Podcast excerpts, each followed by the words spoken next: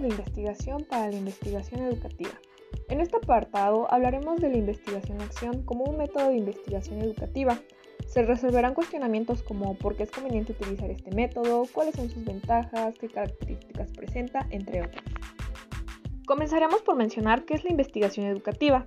Esta es vista como una de las garantías de la calidad de las buenas prácticas en la educación. Dicho esto, se reconoce que el correcto desarrollo de las investigaciones es clave fundamental para mantener los conocimientos científicos que fomentan la actividad educativa. Otro punto importante para considerar es hablar de qué es el método.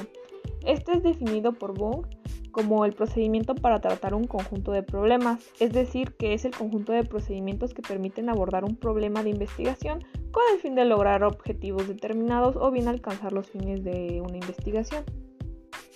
Se dice que el método más idóneo para emplear en cualquier investigación es considerado una vez delimitado el problema de investigación, formulada la o las hipótesis y definidas las variables.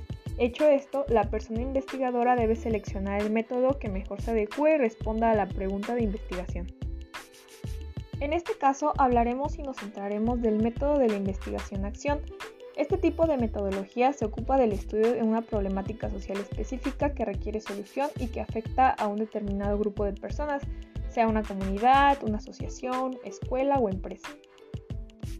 En el campo de la investigación educativa, la investigación-acción tiene como objeto mejorar la educación mediante su cambio y lograr un aprendizaje a través de este. Su finalidad es aportar información que guía a la toma de decisiones y los procesos de cambio para la mejora de esta.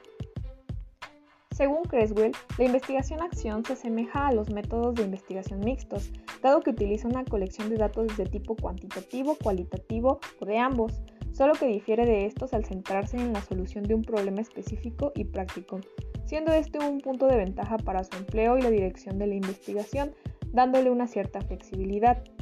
El proceso de la investigación acción está estructurado por ciclos y se caracteriza por la flexibilidad ya antes expuesta, puesto que es válido e incluso necesario realizar ajustes conforme avanza el estudio hasta que se alcanza el cambio de la, o la solución del problema. De acuerdo con Hernández, Fernández y Baptista, los ciclos del proceso se enlistan en 1.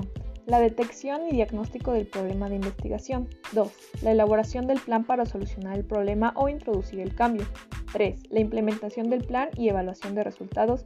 Y 4. La retroalimentación, la cual conduce a un nuevo diagnóstico y a una nueva espiral de reflexión y acción. Las ventajas del empleo de esta metodología en la investigación educativa son principalmente que Fomenta la colaboración a través de la participación, desarrolla el conocimiento, busca la transformación social, vincula la reflexión con la acción y toma en cuenta los problemas y las necesidades del grupo estudiar.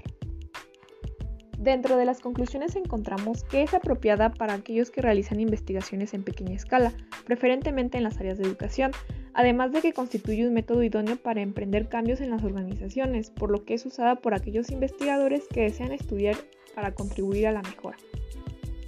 Y en términos generales, podemos decir que este método implica un proceso que responde a la meta de los investigadores de transformar el mundo real a través de elevar la conciencia de los participantes, de tal forma que ellos sean de alguna manera impulsados y se les facilite el camino hacia el cambio, requiriendo una metodología dialógica transformativa.